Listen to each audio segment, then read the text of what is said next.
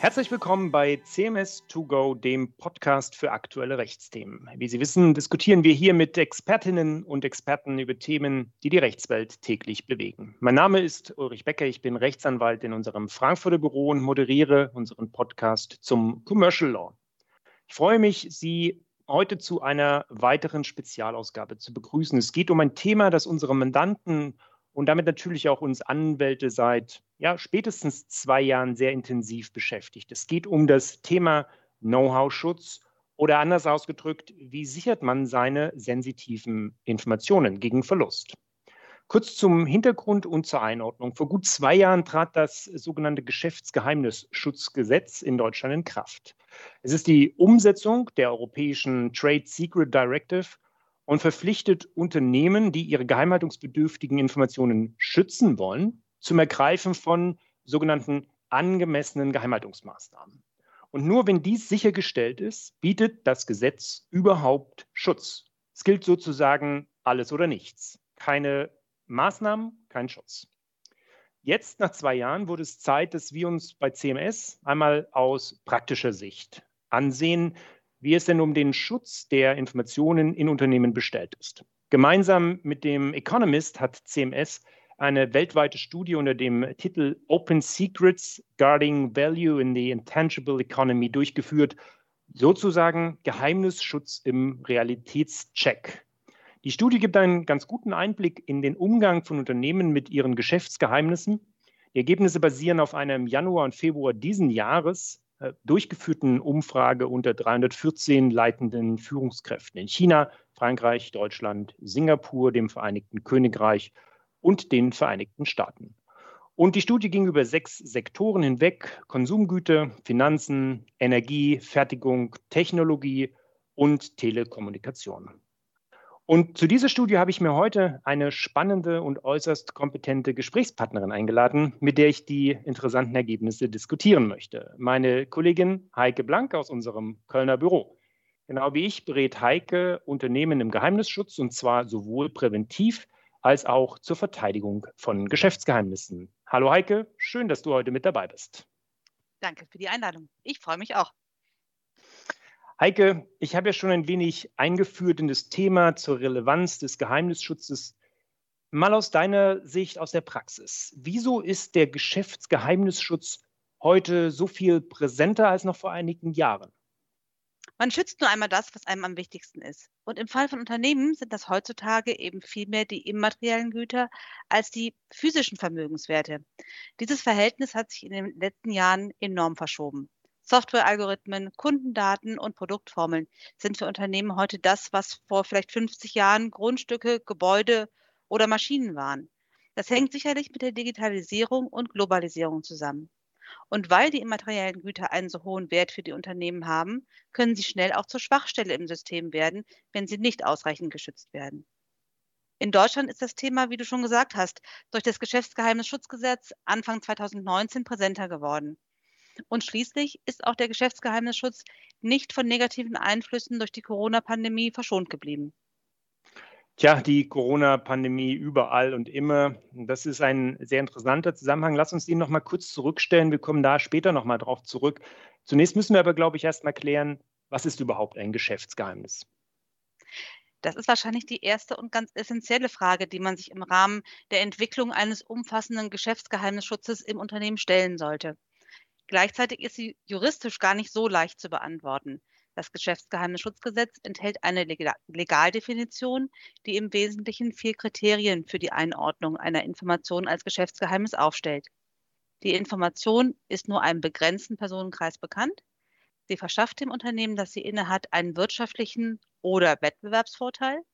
Sie unterliegt angemessenen Schutzmaßnahmen und das Unternehmen hat ein berechtigtes Interesse an ihrer Geheimhaltung, zum Beispiel weil die Entwicklung der Information mit Investitionen des Unternehmens verbunden war.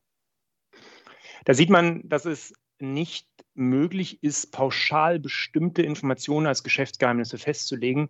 Die Einordnung hängt immer von den jeweiligen Unternehmen ab. Tatsächlich stellt nach der durchgeführten Befragung für jedes fünfte Unternehmen die Klassifizierung von Informationen als Geschäftsgeheimnisse die größte Hürde dar.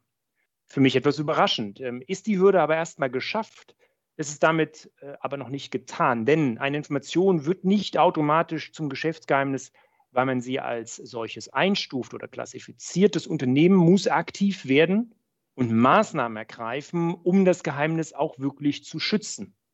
Denn sollte es mal zu einer Verletzung kommen, trägt der Geheimnisinhaber vor Gericht die Beweislast dafür, dass die Information aufgrund entsprechender Schutzmaßnahmen als Geschäftsgeheimnis einzustufen war und eben auch die Maßnahmen ergriffen wurden. Wir hatten die Studienteilnehmer ja gefragt, wie es zu Verletzungen von Geschäftsgeheimnissen kommt. Was stellt denn aus deiner Sicht die größte Gefahr für die Geschäftsgeheimnisse eines Unternehmens dar? Ja, ganz interessant fand ich, dass nach unserer Studie in den Top 3 der Bedrohung der Geschäftsgeheimnisse Schwachstellen in der Cybersicherheit standen, gefolgt von den unbefugten Weitergaben durch Mitarbeiter und den Informationsabfluss durch den Wettbewerb. Aber dabei gab es ja auch Unterschiede von Land zu Land, wie die Studie gezeigt hat. Und nicht nur von Land zu Land, sondern auch zwischen den verschiedenen Branchen. Während in UK knapp 60 Prozent der Führungskräfte einen Datenleck durch Mitarbeiterinnen und Mitarbeiter als potenzielle Bedrohung ansehen, sind es in den USA und China immerhin 20 Prozent weniger. Und in der TMC-Branche ist die Befürchtung, Lücken in der Cybersicherheit könnten eine Gefährdung darstellen, am höchsten. Unternehmen im Finanzsektor stufen die Weitergabe von Informationen durch Mitarbeiterinnen und Mitarbeiter dagegen als größeres Risiko ein. Mhm, also Cybersicherheit ist extrem wichtig. Ein Unternehmen mit Schwachstellen in der Cybersicherheit macht sich natürlich angreifbarer für Hackerangriffe. Hackerangriffe ist für viele eher so ein Phänomen, was man aus Spionagefilmen James Bond mäßig kennt. Aber dabei stellen sie eine tatsächlich reale Bedrohung für Wirtschaftsunternehmen aber auch für die kritischen Infrastrukturen dar, wie aktuelle Beispiele äh, aus dem In- und Ausland zeigen.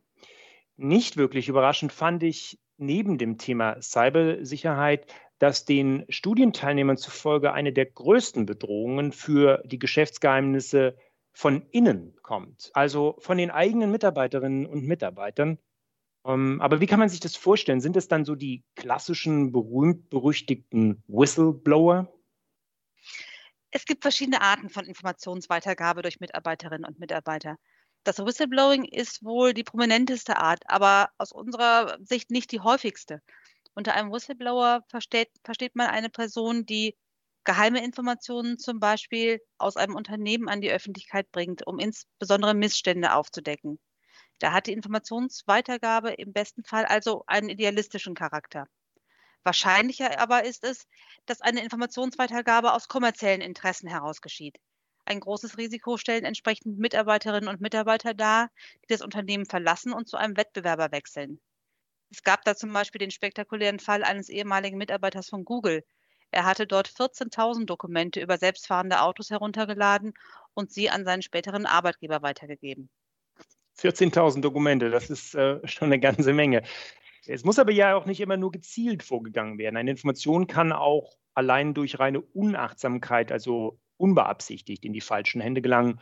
Zum Beispiel, weil ein Dokument offen auf dem Tisch herumliegt, ein Ordner offen bleibt oder ein eigentlich vertrauliches Telefongespräch in der Öffentlichkeit geführt wird und mitgehört wird. Oder auch ganz klassisch und praktisch derzeit, weil ein Screen in diesen Zeiten unbeabsichtigt geteilt wird und plötzlich schaut die ganze Teams-Runde auf die geheimen Baupläne oder irgendwelche vertraulichen Dokumente in anderer Art und Weise. Und in diesem Zusammenhang komme ich nochmal kurz auf die vorhin schon angesprochene Corona-Pandemie zurück. Du hattest ja vorhin das schon mal angedeutet. Äh, diese Corona-Pandemie hat ja schon eine gewisse Rolle. Ja, und zwar erstmal ganz praktisch in unserem Arbeitsleben im Alltag.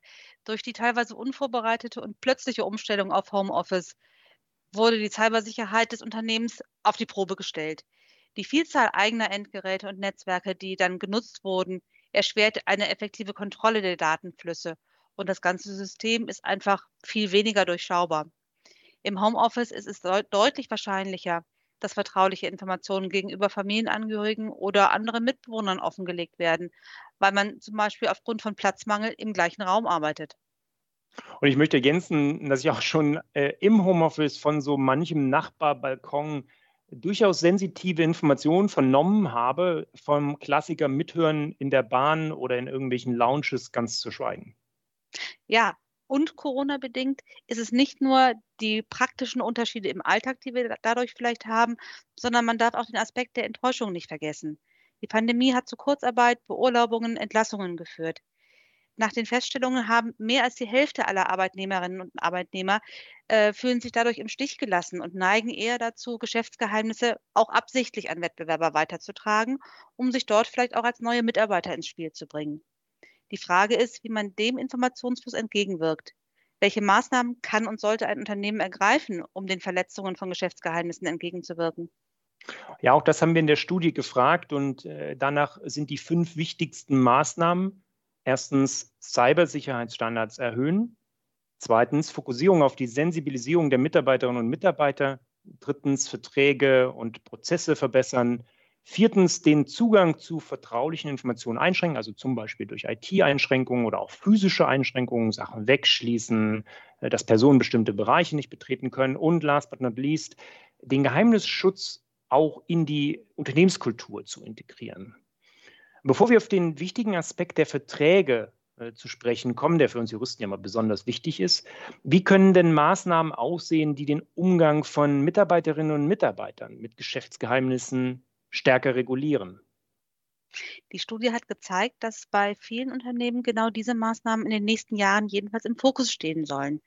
Dabei planen sie konkret eine Einführung oder den Ausbau von Offboarding-Maßnahmen und auch die Implementierung einer Unternehmenskultur, die ein Bewusstsein für den Geschäftsgeheimnisschutz schafft.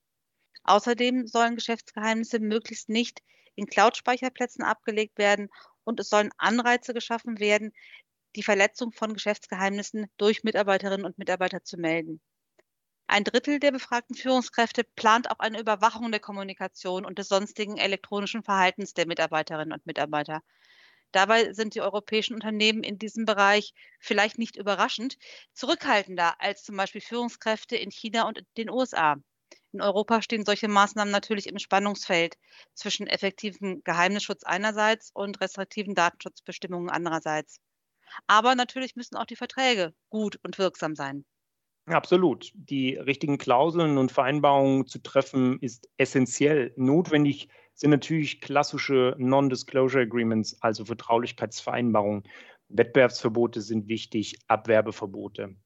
Und obwohl 46 Prozent der Befragten unserer Studie angaben, sich der Effektivität und Bedeutung dieser vertraglichen Vereinbarung bewusst zu sein, sind immerhin trotzdem 50 Prozent der Ansicht, dass dies in ihrem Unternehmen aktuell noch nicht ausreichend umgesetzt wird. Das fand ich überraschend. Insbesondere fällt auf, dass Startups und kleinere Unternehmen im Vergleich zu größeren Unternehmen um 30 Prozent zurückliegen, was die Integration von Vertraulichkeitsregelungen betrifft.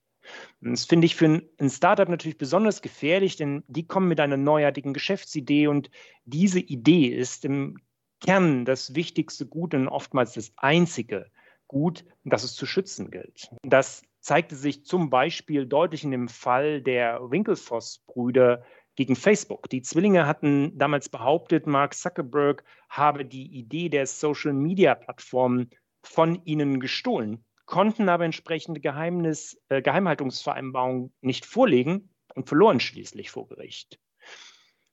Tja, Heike, was kann man jetzt eigentlich zusammenfassend zu dem Ganzen sagen? Also, die Studie zeigt, Führungskräfte wissen um den Wert ihrer Geheimnisse und kennen auch die Gefahren, aber erreichen dennoch häufig keinen echten, umfassenden Schutz dieser Geheimnisse im Unternehmen. Die Probleme in der Umsetzung sind vielseitig. Mangelnde Expertise im Bereich Cybersicherheit kann eine Rolle spielen, aber teilweise fällt es eben auch schon schwer, die Geschäftsgeheimnisse als solche überhaupt zu erkennen oder Mitarbeiterinnen und Mitarbeiter sind nicht entsprechend sensibilisiert und geschult. Und natürlich kann auch mangelndes Budget schlicht für ein aufwendiges Cybersicherheitssystem ein Problem darstellen.